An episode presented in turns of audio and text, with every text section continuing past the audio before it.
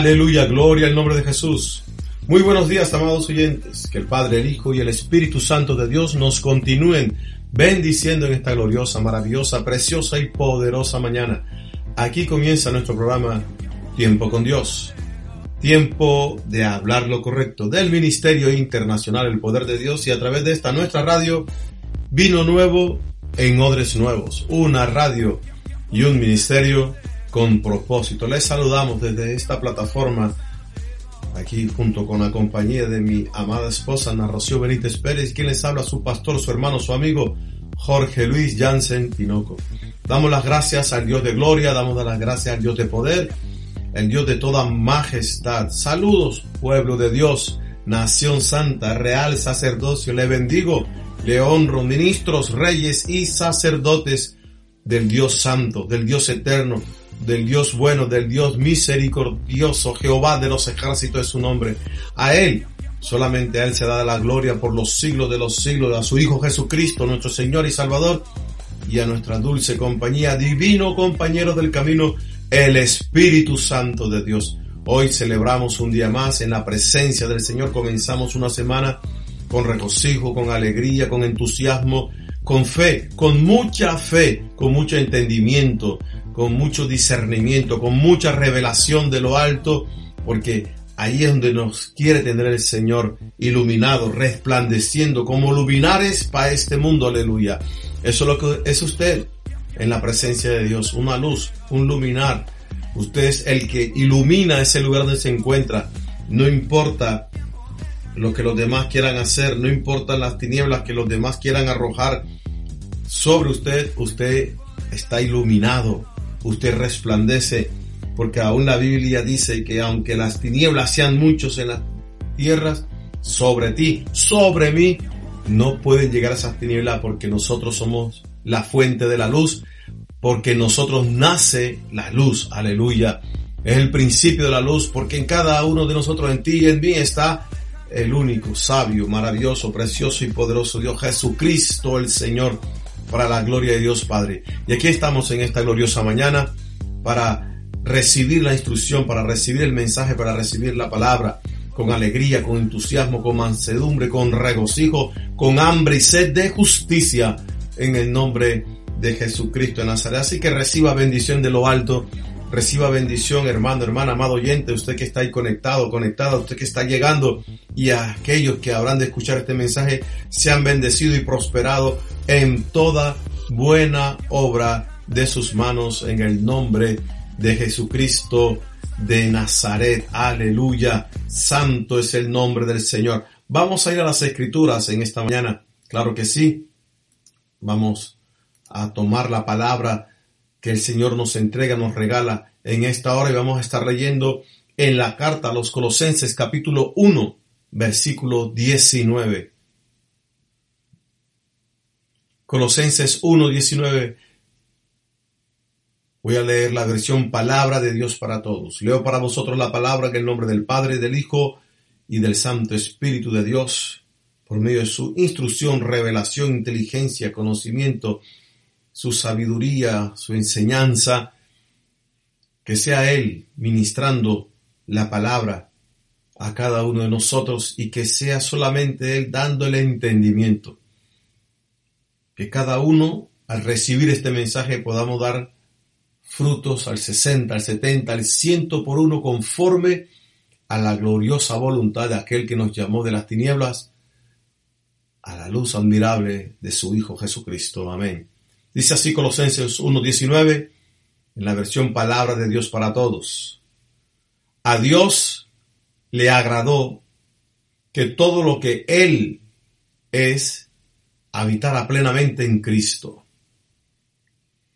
A Dios le agradó que todo lo que Él es habitara plenamente en Cristo. Padre eterno, Padre amado, estamos aquí con la disposición de corazón para entregar tu mensaje, para entregar tu palabra al remanente, al pueblo. Aleluya, que tú has escogido para sí mismo, Señor. Estamos aquí dispuestos para ser tu voz, la voz del que clama en el desierto. Aleluya la voz que hace germinar toda planta que tú has plantado llevando abundantes frutos. que tu palabra sea esa espada de doble filo que corta, que elimina, que anula todo aquello que no deja crecer ni prosperar, todo aquello que quiere venir a impedir que demos frutos a nivel familiar, a nivel profesional, a nivel ministerial, a nivel personal, aleluya, sea desarraigado y cortado en esta misma hora en el nombre de Jesús. Amén y amén, aleluya. Mensaje del Espíritu Santo de Dios para nuestras vidas, plenitud de Cristo. Gloria al nombre de Jesús. Cuando examinamos la historia del Antiguo Testamento, vemos que Abraham, Isaac y Jacob conocieron al Señor como el Shaddai, el Dios Todopoderoso. Ese fue el nombre que ellos conocieron de Dios. En Éxodo 6 se nos revela que Moisés lo conoció como Jehová.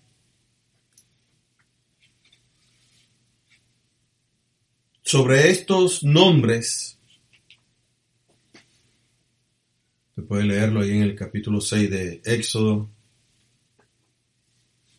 Éxodo 6.2, habló Dios a Moisés y le dijo, yo soy Jehová. Así que Moisés ya no lo conoció por el nombre de, de, de Shaddai, sino que lo conoció por el nombre de Jehová.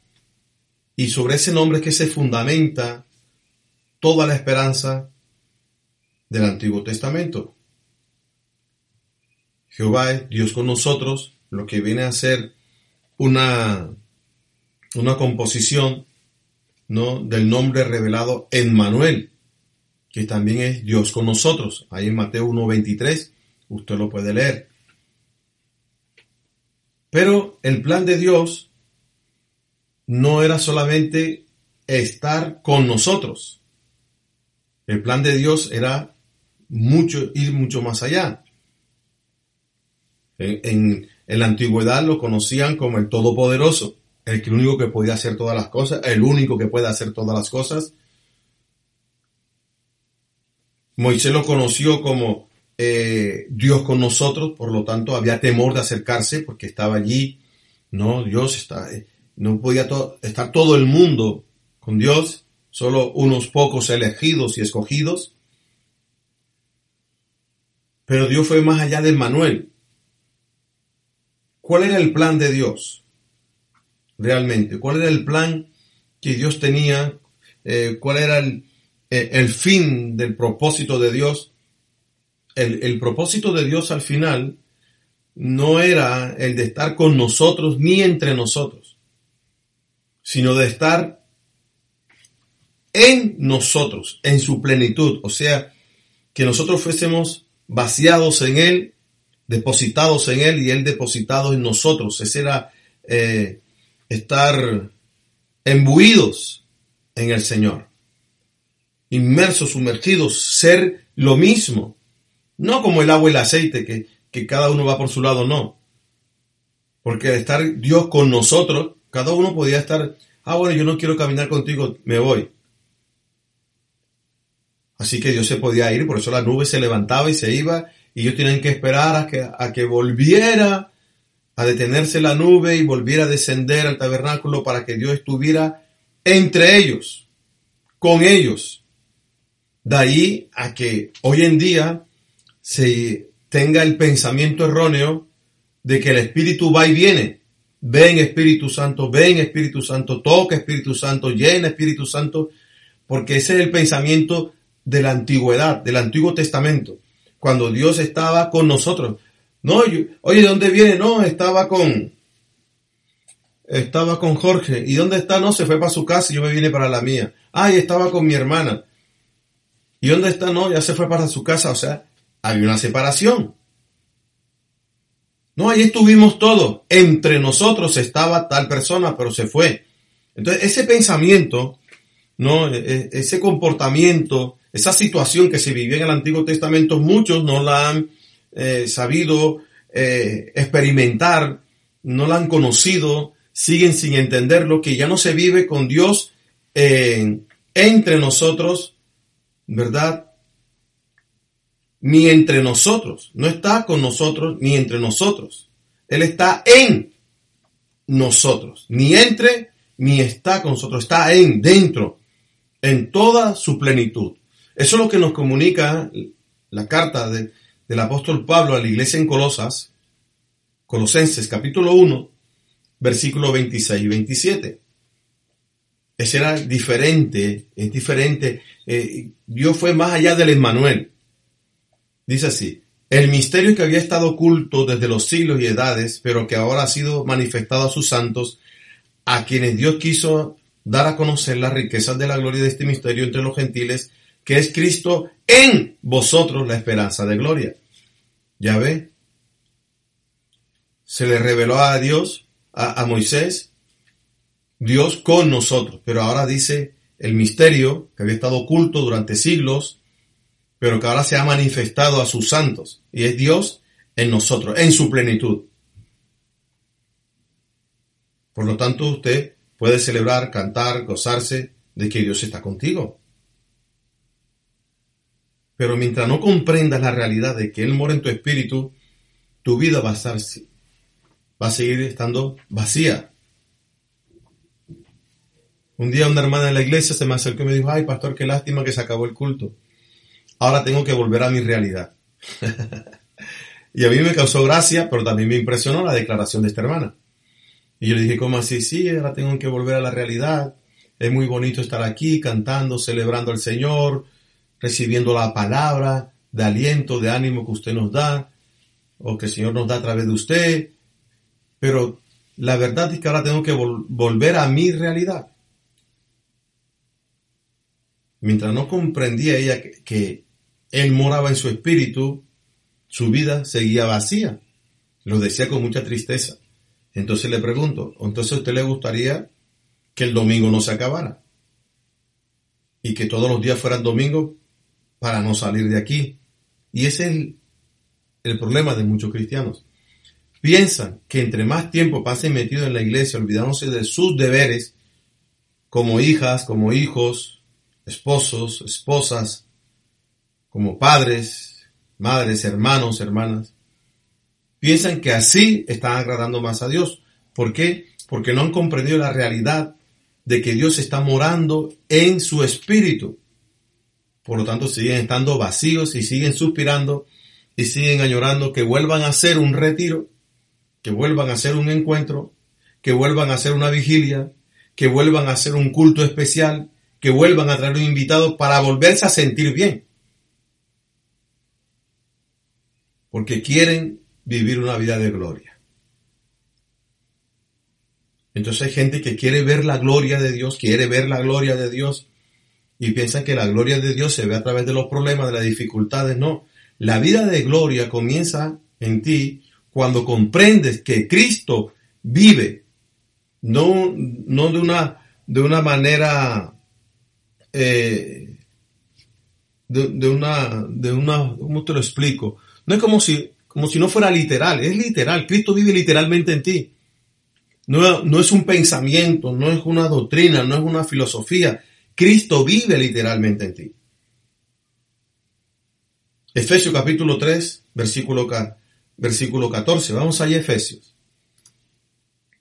Efesios capítulo 3, versículo 14. Dice así.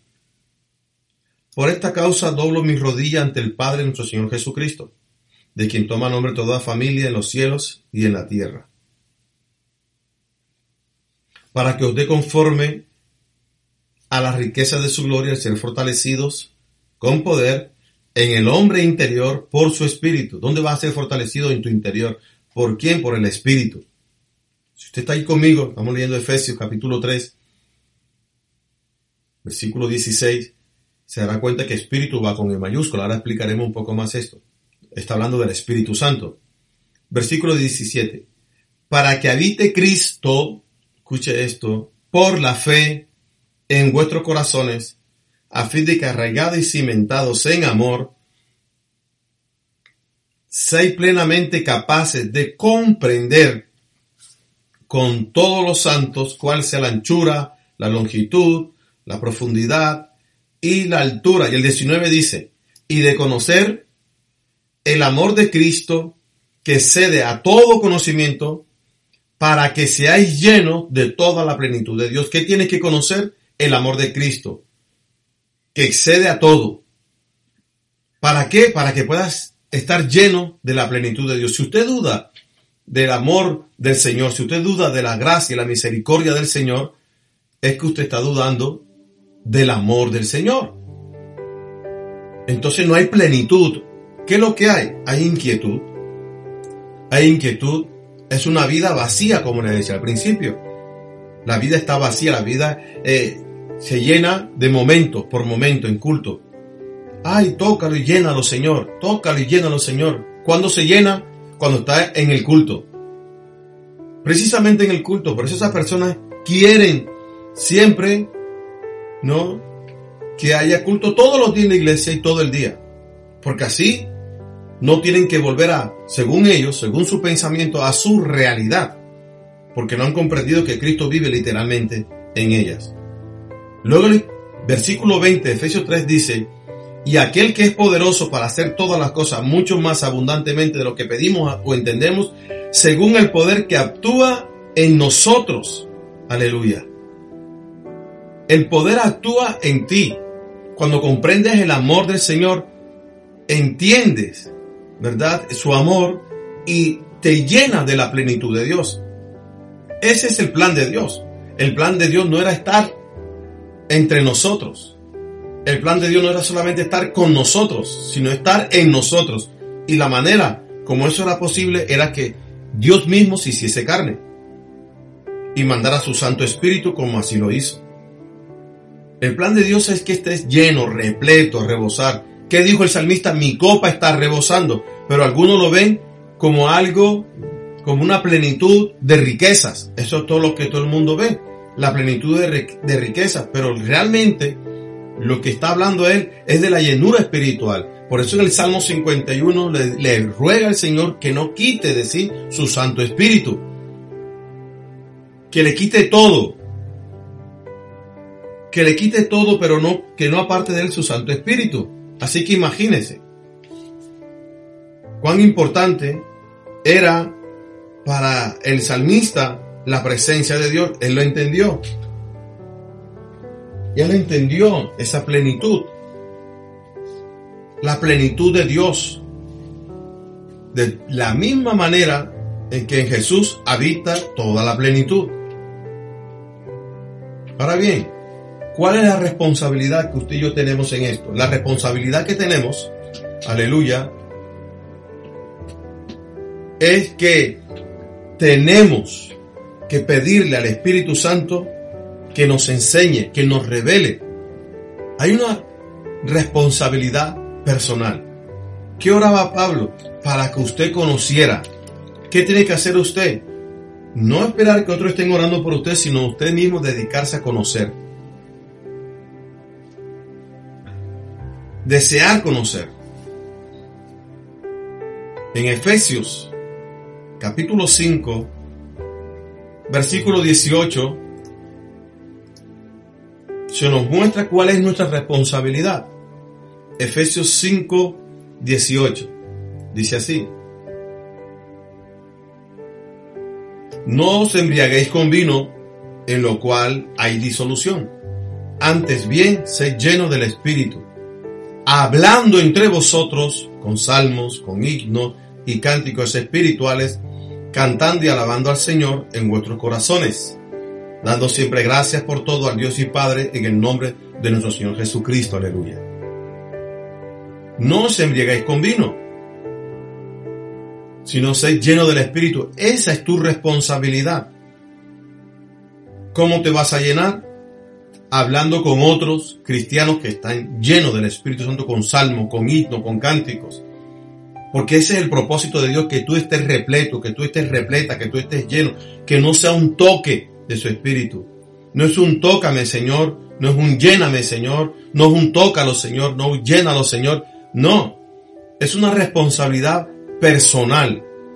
Cada uno tiene que procurar llenarse del Espíritu Santo. Cuando fueron a escoger los diáconos para la iglesia, si usted lee el libro de Hechos, estaban varios allí, pero de Esteban dice, varón lleno del Espíritu Santo. Busquemos a hombres que tengan buen testimonio y estén llenos del Espíritu Santo. No los llenó Pablo, no lo llenó Pedro, no lo llenó Juan, no lo llenó Marco, no lo llenó Lucas, no lo llenó. Ellos ya estaban llenos del Espíritu Santo porque su responsabilidad era llenarse, tener, la, tener ellos la convicción de que Cristo también habitaba en ellos. Nadie le dio la llenura. La llenura no le vino por imposición de manos. Cuando se impone las manos es una confirmación a la persona de la presencia de Dios en ella. ¿No? Se pone las manos sobre los enfermos para que sean sanados. Así que cuando escogen a los diáconos o ujieres, es porque ya estaban llenos del Espíritu Santo, estaban llenos de Dios, estaban en, el pleroma de Cristo, estaban repletos, llenos de la plenitud de Dios, aleluya. Mire Colosenses 1, 20 y 21. Colosenses, versículo 20 y 21. Leo palabra de Dios para todos, dice algo extraordinario, maravilloso y con gusto decidió reconciliar consigo todas las cosas, tanto las que están en el cielo como las que están en la tierra. Dios hizo las paces con nosotros a través de la sangre que Cristo derramó en la cruz. ¿Por qué hizo las paces? Porque había una enemistad. El versículo 21 nos lo confirma. Antes ustedes estaban alejados de Dios y su manera de pensar los hacía enemigos de Dios porque practicaban la maldad. Así que Jesús vino a hacer la paz. ¿no? De los hombres con Dios y, de Dios con los hombres. ¿Qué sucedía? Que tu manera de pensar, mi manera de pensar, nos hacía enemigos de Dios. Por eso en la carta a los, a, los, a los Efesios el Espíritu Santo dice esto. Efesios 4, 23 y 24. Renovaos en el espíritu de vuestra mente. Me gustaría que usted anotara este versículo, porque es muy importante renovaos en el espíritu de vuestra mente. Efesios 4, 23 y 24.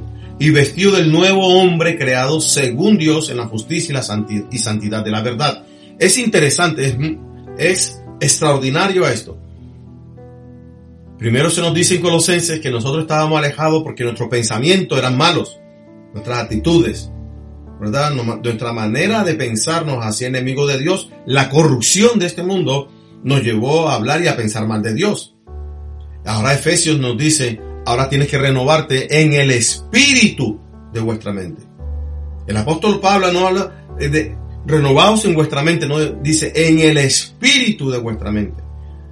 Espíritu en toda la eh, eh, en toda la Biblia significa mayormente lo mismo y es neuma, que significa soplo de vida. Soplo de vida. Neuma, P-N E-U-M-A, para los que están tomando apuntes. Entonces lo vemos, ¿verdad? Renovaos en el espíritu de vida. Espíritu significa viento, aliento, soplo de vida.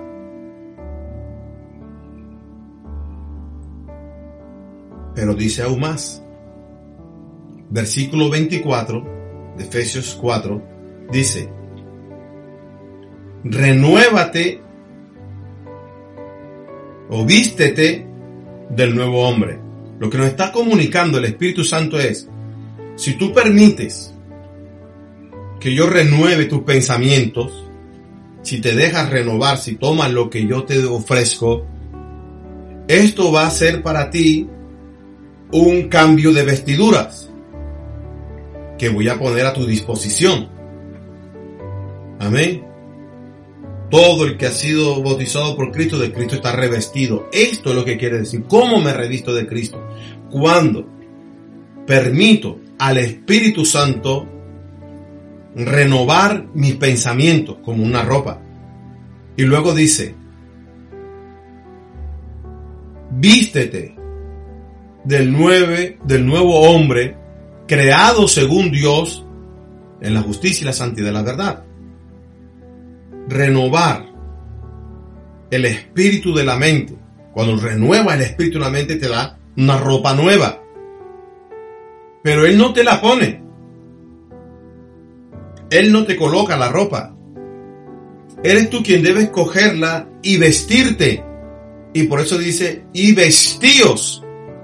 Te renuevas con los nuevos pensamientos, las nuevas palabras que el Señor te da y te viste. Te da a Él una nueva vestidura. La palabra de Dios te viste de gloria. Señor, muéstrame tu gloria. Señor, quiero ver tu gloria. Si usted ha sido renovado en el espíritu de su mente, si sus pensamientos, como el Señor nos enseñaba ayer domingo, están alineados con los pensamientos de Dios, usted si quiere ver la gloria de Dios, mírese a un espejo. Entonces mirará la gloria de Dios. No tiene nada que ver ni con pruebas, ni con prosperidades, sino en obediencia, fe a la palabra de Dios. Entonces usted podrá asomarse al espejo y usted mismo verá en, sí renacer, resplandecer la gloria de Dios. Una ropa nueva que Él te ofrece con la revelación, con la palabra. Pero Él dice, vístete.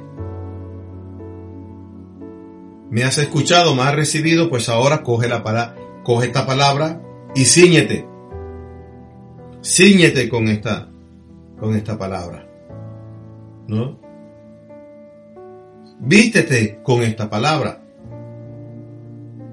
Cambia con esta palabra. Aquí te dejo la ropa. Usted quien debe cogerla, esa ropa, esa palabra, esa revelación, esa instrucción, esa enseñanza del Espíritu Santo y vestirse de ella para que entonces usted sea el hombre, la mujer creado según Dios y no conforme a la doctrina de los hombres, las normas de los hombres, la religión y las tradiciones y el sistema de este mundo. ¿Lo está entendiendo? Pero primero usted tiene que renovarse en su mente. Vamos a ilustrarlo. Vamos al libro de los Hechos, capítulo 12, versículo 6 en adelante. Libro de los Hechos, vamos a ilustrarlo para que así usted lo pueda entender mejor. Hechos 12, Resulta que, que Pedro había sido encarcelado. A Jacobo lo habían matado, al hermano de Juan. Pedro estaba encarcelado. Esa misma noche lo, iban a, lo iba a sacar Herodes para, para matarlo. La iglesia oraba por Pedro. Y dice así desde el versículo 6 en adelante. Hechos 12, versículo 6 en adelante. Y cuando Herodes le iba a sacar aquella misma noche, estaba Pedro durmiendo entre dos soldados, sujeto con dos cadenas, y los guardas delante de la puerta custodiaban la cárcel. No eran dos personas, ¿verdad? Habían cuatro. Pero durmiendo entre, entre dos soldados. Así que estaba Pedro en el medio. Y a su lado había un soldado y otro soldado. Más otros dos que estaban delante de la puerta. Custodiaban la puerta. Así que estaba rodeado Pedro, aparte de estar encarcelado, de estar encadenado, perdón. Dice que se presentó un ángel del Señor y una luz, y he aquí que se presentó un ángel del Señor y una luz resplandeció en la cárcel y tocando, tocando a Pedro en el costado le despertó diciendo, levántate pronto y las cadenas se le cayeron de las manos. Le dijo el ángel, ciñete y átate las sandalias, y lo hizo así.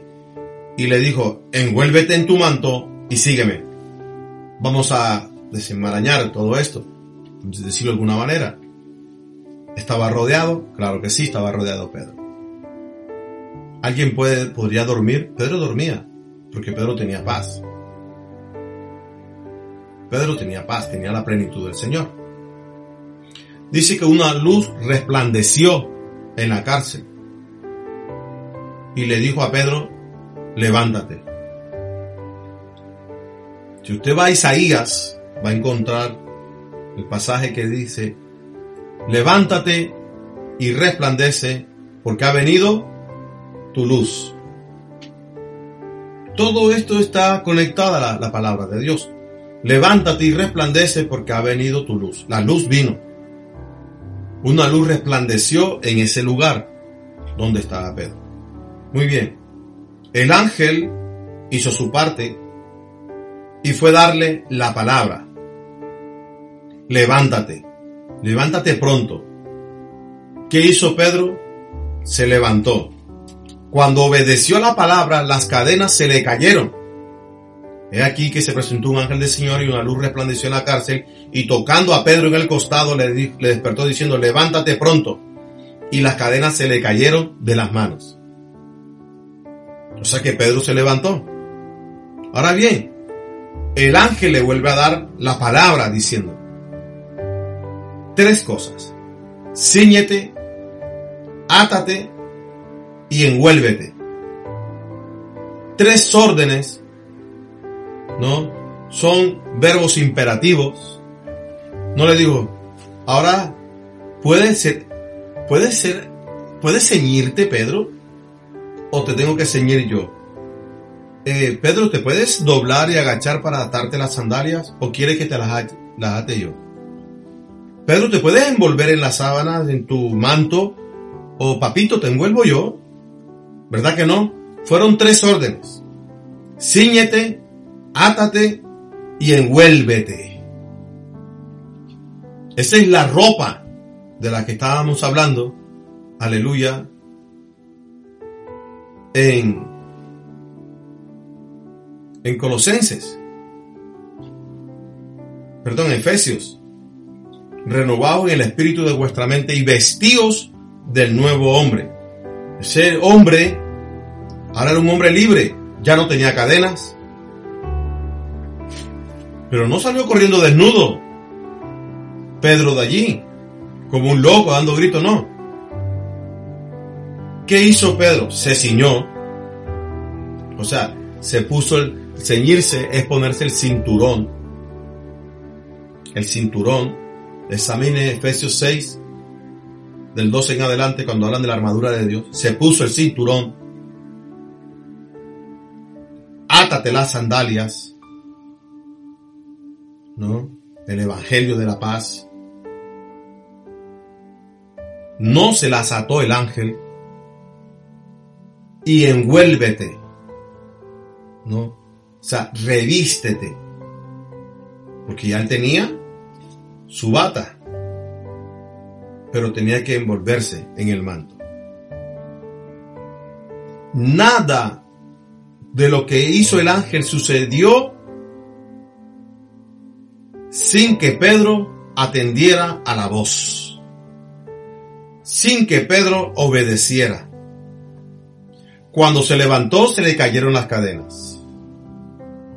Cuando se ciñó, cuando se ató y cuando se envolvió, las puertas se le abrieron, mientras que los soldados que lo custodiaban ni cuenta se dieron. Esa es la plenitud de Cristo. La tienes en ti. Esa plenitud de Cristo en Pedro le llevó a ser liberado. A que las cadenas se les rompieran. La plenitud. Nadie vino a imponerle las manos a Pedro para que fuera liberado. Usted puede decir, sí, pero es que estaban orando, estaban... Sí, pero imagínese que cuando Pedro llegó donde estaban orando supuestamente por él, ni le abrieron. Así que imagínese con la fe que estaban orando. Versículo 13, Hechos 12, 13. Cuando llamó Pedro a la puerta del patio, salió a escuchar una muchacha llamada Rode o sea, la que no ora, la que está pendiente de todo. La que se ve la suya, la que está teniendo el móvil en medio de la oración, la que más bosteza, la que se aburre. Nadie escuchó la puerta, solamente Rode. la cual cuando reconoció la voz de Pedro de gozo no abrió la puerta, porque estaba que se reventaba por contarlo, sino que corriendo adentro dio la nueva de que Pedro estaba a la puerta, o sea, no abrió la puerta porque ella quería ser la primera en dar la noticia. Dejó a Pedro en la puerta. Ellos le dijeron, estás loca. O sea, imagínense los que estaban adentro orando. Estás loca. Entonces tú que estabas orando. Si ya te están llamando que tu hermano que parecía muerto resucitado. Tú que estabas orando, ¿para qué quieres a Cristo en tu casa? ¿Para qué quieres a Cristo en tu corazón? Si cuando te traen la buena nueva de salvación, de libertad, de vida, no la crees y llamas a los demás locos. Bendita locura. No ruede la piedra porque ya hiede. Y a ti que más te da, yo soy el que voy a oler. Si no quieres oler, Marta, vete. Apártate de aquí, Marta. Pero eso sí, acuérdate lo que te dije. Que si crees, al que cree todo le es posible y que nada es imposible para Dios. Acuérdate que te lo he dicho. Que nada es imposible para Dios. Que si crees, verás la gloria de Dios. Creer. Creer. Orar con, con, con fe. ¿Por qué Pedro dormía? Porque ya él estaba convencido de que pasase lo que pasase, iba a ser ganancia. Aleluya. Y tenía la plenitud de Cristo. No estaba triste, ni atribulado, ni amargado. No estaba allí llorando que los, que los guardias no podían dormir. No, los guardias también estaban dormidos. Porque Pedro estaba tranquilo. Y le llegan a donde están supuestamente orando por él. Y le dicen, no, tú estás loca. Y ella, no, que sí, que lo he visto con estos ojos. con estos ojos propios míos. ella ni siquiera lo vio, ella le escuchó la voz, pero usted sabe cómo son las cosas. ¿Y qué le dijeron los que estaban orando? No, tú lo que has visto es su ángel, o sea, está muerto. Señor, salva, salva a Pedro, rescata a Pedro. Pero en su corazón dice, Señor, te doy gracias por el tiempo que conocí a Pedro. Señor, te doy gracias por el tiempo que compartí con Pedro. Ay, Señor, se va a morir Pedro y no me va a pagar la plata que me debe. Sonríe que el Señor lo ama. Es el ángel. Ya le está muerto. Tú lo que has visto es su espíritu, su ángel. Ha venido para comunicarnos de que ya Pedro está con el Señor. Y Pedro, venga a tocar la puerta, venga a tocar la puerta. Venga a mandar WhatsApp, venga a mandar mensajitos y nadie atendía el teléfono. Porque todos estaban asustados. Cuando la abrieron y le vieron, se quedaron atónitos y se sorprendieron. ¿Por qué te vas a sorprender si estabas orando para que fuera liberado? Ahí es donde se ve la plenitud de un cristiano y la, y la de los que no están llenos del Señor.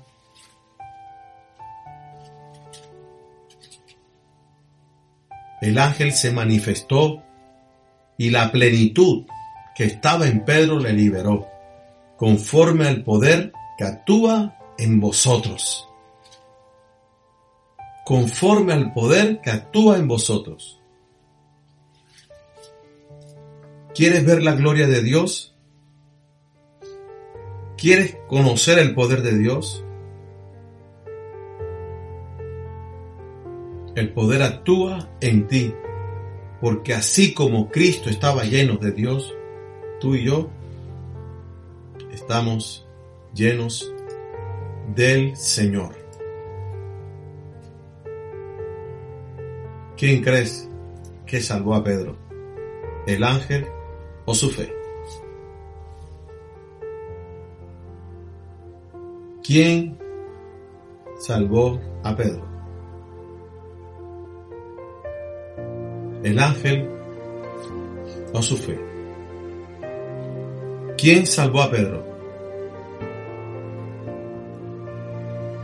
¿La religión? ¿La tradición? ¿O el estar lleno, completo de la plenitud del Señor? Cíñete. Cíñete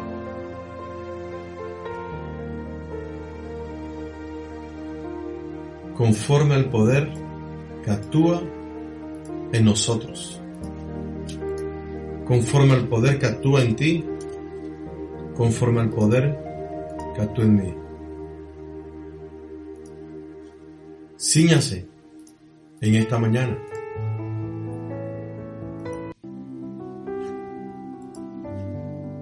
Ahí usted se encuentra. No sé cuál es tu condición. Pero puedes decir en esta mañana, Cristo es mi esperanza de gloria.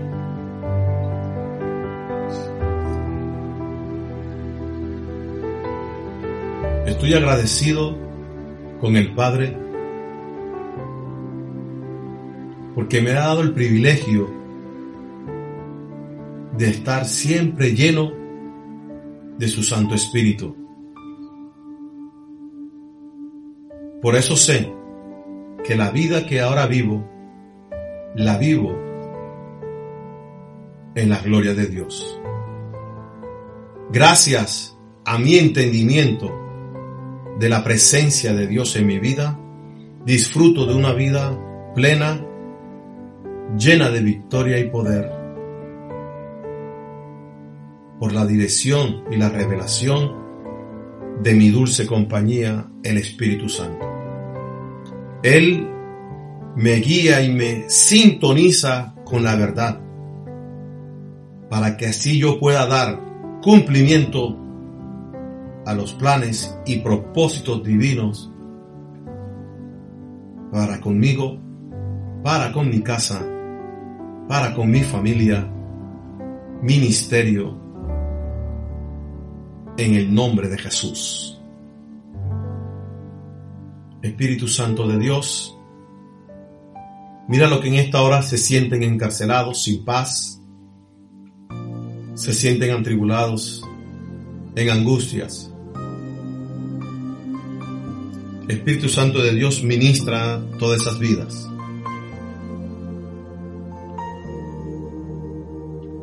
Así te dice el Señor, la luz ha llegado. Levántate. Levántate. A ti te digo hermana, a ti te digo hermana, levántate. Porque la luz ha llegado ahí donde tú te encuentras en esa sala, en ese pasillo de ese hospital, en esa habitación de ese hospital, en esa cama de ese hospital, luz resplandeció. Levántate. Cíñete. Cíñete con la palabra, cíñete con la verdad. Porque tu redentor vive. El que ama tu alma está ahí contigo, no te ha dejado, no te ha desamparado. Levántate y resplandece. Que empiece a operar la plenitud del Señor en ti.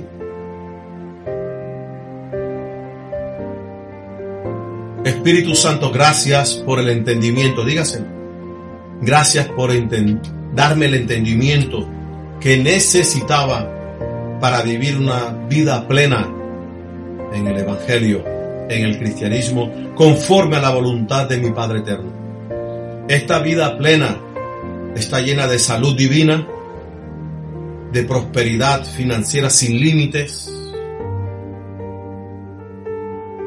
Me ha hecho un ganador de almas y me ha hecho ser luz a las naciones. Por muy profunda que sean las tinieblas de mi alrededor, yo siempre resplandezco porque la luz ha nacido en mí. Me levanta y me hace caminar confiado en medio de leones, en medio de vigilantes de las tinieblas. No hay puerta que se pueda resistir a mi paso. Es el poder que está en mí